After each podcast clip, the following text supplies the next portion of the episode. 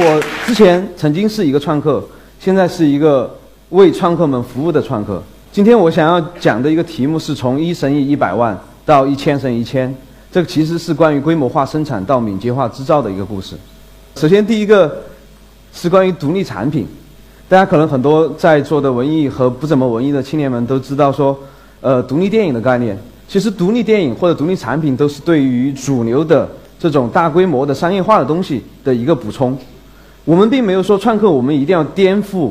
传统的工业化量产，但是我们可以成为他们的一个补充和他们的一个实验田。我们看到从福特开始。大家都开始都，大家都追求的是怎么样去把产品制造的更多，做的更便宜，所以说就这么多长得完全一样的汽车，到现在我们有选择了，可以有颜色，消费主义。但是从创客开始开始崛起，它并不是横空出世的一个东西，它根源就是 DIY，就是我们愿意自己去做一些自己想做的东西，但它通通过互联网联系起来。让科技变得如此简单，人人都可以去使用。然后在 Chris Anderson 这本创客的书出来之后，很多国内的朋友们也开始关注这个事情。但是在这种创客人动动手之外，它可以达成什么东西？我们可以看到，一九七几年在第一台 Apple One，它是在车库中完成的。但是不可不提的，它是在一个创客空间的前身，叫做 Homebrew Pizza Club 中间去完成了这样的一个原型。因为这样的空间里面是非常开放、非常平等，并且可以得到很多帮助的地方。然后在几十年之后，在东京的创客空间，大家一起来做了这样的一个核辐射的记录的装置，来去更好的把辐射的情况中立的告知给大众。现在像这样的空间，它在这几十年的过程中，其实有一点消沉下去，但是我们今天又看到他们的崛起。他们会诞生更多像 Apple One 这样的一些事物，他们可能是把是我们以我们想象不到的方式在创造着一些所谓的高科技的产品。其实创客他们是把这整个产品或者科技创造的这个可逆变到极小，以个人为单位。我们看一个传统的呃工业化产品的创造的过程，其实是需要非常多各种各样的。角色的参与，比如工程师、设计师，以及投资等等，然后经过无数的复杂的研究、调研、市场等等，才能够到我们的手中。但创客们，他们一个人就可以完成这样的事情。他们首先是用户，他们有自己没有被完成的需求，然后他们有能力去用身边唾手可得的科技把它实现出来，并且因为这个世界上可能是他做一个很小众的东西，他。很愿意，然后也很需要去找到同样对这个产品有需求的人，所以他也是一个推广者。一个人或者一小群人，三五个人，他们就可以完成一个概念到产品的一个过程。然后，当我们越来越多的人变成创客之后，它就变得非常大规模了。啊，然后很多创客在做的这个过程中，为什么可以唾手可得？因为开源，因为大家都贡献出来，可以在相互的肩膀上做得更好。然后他们在使用这样开源的创新之后，比如说我手上的这一块表 table，他们也会选择我再开源出来，再把我的这个经验贡献出来。所以就像基因一样，就像动物的基因一样，它依然可以被传承。然后同时，创客们本身他们也是一群不满于现状的人，所以他们会带来变异。当这这些因素整合在一起的时候，我们可以看到产品的开发、产品的发展也会像生物一样。会进化，会变得非常的多元化。这个时候，我们可以看到，之前我们追求的一一件产品做一百万，变得不是那么必要的。我们如果说有一个小小的想法，它不一定是改变世界，它不一定是主流的商业的模式，但是它可以被制造出来。它可以每年我们只生产一千件，但同样可以让这个世界变得更加丰富。然后很多新的想法、新的技术、未来的一些白日梦，可以在这样的一个土壤中间去成长起来，这就是创客的一种方式。然后为了形成这样，为为了完成这样创客的方式，我们需要把硬件的开发也变得敏捷。大概我们可以把一个硬件的开发分成这样几个阶段。首先，你需要有一个想法，同时呢，你用现有的这些开源的硬件，很快的去把它做成一个原型，然后再用现在越来越多的快速成型的技术，把它做成一个工程样品。然后这个时候，你身边就有一些朋友可能会想要，哎，我也需要，我需要尝试这样的东西，或者在一个互联网的连起许多利基市场的一个平台上面去把你的产品推广出去。然后这个时候，你可以去发起众募，说大家可以来先预购这个产品，帮助我来完成这个梦想，然后再走到一个工业化量产的道路。这样，它硬件的一个开发的过程会在非常早的时间就与使用者，当然也可能是 Maker 本身去发生一个交换，发生一个迭代。我们之前以为硬件的开发总是要几年甚至几十年的时间才能完成。但是现在，因为这样的一些变革，所以说创客们他们可以在几个月时间内做出他们心中想要的产品。然后，如果我们再看哆啦 A 梦机器猫，传说中二零五零年会诞生的一个东西，把它解剖开来的话，它首先是有灵魂，也就是它的软件、它的代码，这是可以非常容易可以修改升级的地方。然后同时呢。它有各种各样电子的东西来完成它的传感、通信以及控制。然后为了形成它的这个外形，它需要一个结构部分去完成支撑和保护的作用。最后，我们需要赋予它一定的情怀、一定的感受，这就是它的 skin，就是它的外壳。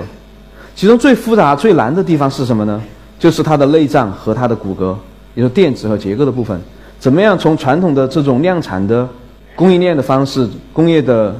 结构上面去变成适合小批量，这其实是我们一直在和创客一起纠结的一个问题。所以说，第一块第一步我们干的事情呢，是把这个内脏电子部分做成模块化。所以说，你做在传统的研发，你需要从头去设计所有的电路，把这个整个开发的过程走一遍。但现在的话，我们可以就像搭积木一样，把它原型很快的做出来。然后，因为它开源，所以说你可以。不需要签这么多 NDA，只是很快的在这个社区的行为下去把这个产品做成你想要的样子。然后同时因为开源，它的供应链的效率极大的提高了。我们曾经做过一个统计，去年我们大概做了一百多款外部的项目，然后其中所用到的物料不超过两千种，然后在这两千多种里面，有一百种最基本的电阻电容就可以覆盖百分之三十以上的需求。所以说，当大家都尽量用开源的去做的时候，整个这个物料的成本、交期、价格，以及它的质量、它的应用的这些经验，就可以很快的去得到传承，一个产品开发的速度又会再一次被加快。然后说到结构，这个其实是很很被动的一个点，因为这么几十年，大家都想要我们怎么样去把一个产品做便宜，做的更利于量产。所以说，我们就开模十几万甚至更贵的一个费用，然后让每一个单品的生产成本变低。但是，在创客他们只需要一千个，这个时候开模或者这样的方式就就变得很不合适。所以说，我们就会更多的去使用 CNC，用数控机床的方式金属加工，让这个产品变得更容易被修改。然后你就，我们就会有更少的这种 cheap c r a p 就便宜的、廉价但是低质量东西。而可以更好的去得到一些适合你的使用的一些外观结构，然后当我们需要更加灵活的时候，我们可以配合激光切割，然后比如说用模块化的模具的方式，让这个外壳更容易重组。当然，现在有 3D 打印机了，很多人在问：这个 3D 打印机会流行吗？我觉得说我们已经这个问题不需要太多解释，因为我们在生产线上已经在使用这样的机器。当我们生产一百一千的时候，就。顺理成章的需要用这样的一种方式，因为这是可以让原子变得更快的一个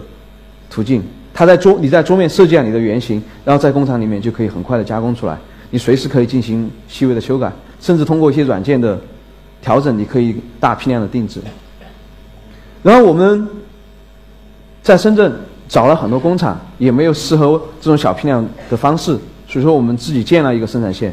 我们不是传统的生产线的方式，而是采用单元。我们不是传统的这种以计划的方式来做一些呃，比如说资源的匹配、物料的调整，而是用让这些工人们让他们成为更多面手，他们每一个人都能够完成所有的组装的动作，让他们自己来安排生产该怎么样去做，通过看板，然后变让这个整个事情更加敏捷。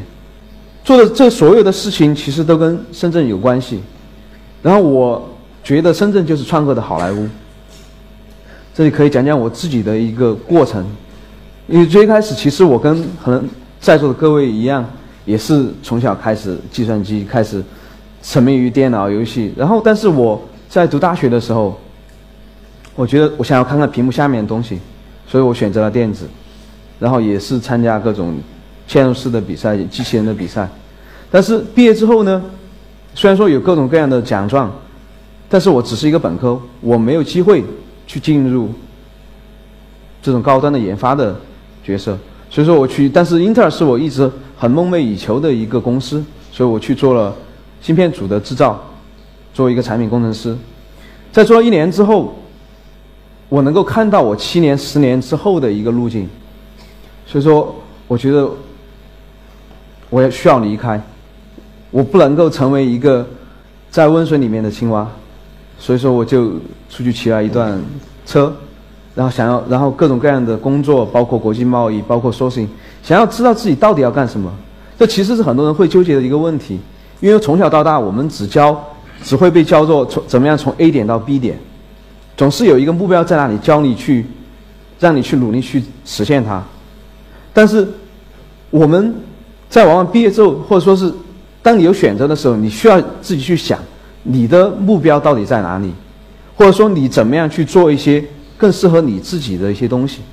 在纠结了很大一圈之后，来到深圳。呃，这是在刚到深圳的时候拍的一下拍的一些照片。左下角是华强北，这里有全世界最大的电子市场。右上角是遍布深圳的各种工厂。然后我尝试着在 Google 地图里面去搜索“制造”这两个字。这是在，这是 Google 告诉我地图上的红点。呃，我当当时我刚到深圳的时候，我的感觉就像一个厨师，到了一个地方，这个地方有全世界绝大部分的食材，所剩下的就只是你的想法、你的创造力，你想要做什么样的菜。然后我们就把从北京，然后让我朋友把我的东西寄过来，在这样一个高级农民房里面开始了创业。这是我们当时的亚太区总部。然后右边的是我的小伙伴，叫做阿贝尔，是我们的厨师兼工主要的工程师。然后我就是其他了，会会做很多你不擅长、不愿意，因为这这样的在创业的过程，你必须要跳出你的 comfort zone，你舒适的区域，这样反而能够获得很多的成长。然后在这个从一开始，我们的定位想想了很多，纠结了很多问题，但是坚定了一点。我们首先把事情做好，先不要去管这个事情有多么赚钱，然后我们就围绕着创客，围绕着我们自己的需求，为其他的这些类似的人提供这样的产品和服务，所以说就形成了这样的一个商业模式，主要是干两个事情。第一个呢，我们是把各种技术，各种之前看上看上去非常高端、不可企及、非人人都可驾驭的一些技术，把它做成开放的应用的模块，让设计师、让爱好者。让十一岁的小孩都可以用这样的一些工具来做你自己想做的原型，然后同时，当你当这些原型有一定的需求的时候，我们会帮他做成一个快捷的样板，然后会帮他用小批量的方式制造出来，然后再帮他卖给全世界有需求的人。所以从零八年开始到现在，大概五年的时间，呃，红色的部分是我们的营业额非常波动。但是我最欣慰的是看到我们蓝色的部分，销售额一直在，呃，用户数量一直在增加，其中百分之九十九点五以上是国外的顾客。那最近最激动的事情呢，是看到我们国内的创客开始成长起来。我希望是有通过一席这个平台，能够告诉更多的人，你们不光能想，你们是有这样的一些机会，去把你的白日梦通过科技制造出来的。在零八年最开始的时候。两个人，然后二零一一年，当时我们觉得我们太寂寞了，因为在深圳是没有这样的用户，没有这样的圈子，然后我们就建立了柴火创客空间，让更多人一起来交流一些跨界的、不分年龄段的一个交流，大家可以碰撞，真正的像好莱坞一样，我带着一个想法来，我就可以找到我需要的工程师、程序员、设计师，把这个产品做出来。然后，二零一二年，我们和一个天使基金做了一个叫做 Hexlater 的硬件加速器，然后汇集全世界来来自全世界的十多个创客团队，来完成他们的原型，然后去硅谷展现他们的产品。然后同年，我们也把智慧节 Make Fair 全世界最大的这种 Maker 的聚会介绍到中国来，因为我觉得很郁闷，埃及。什么印度都有他自己的 make fair，但是中国没有。但是呃，因为做可能因为是做了很多这样无关的事情，在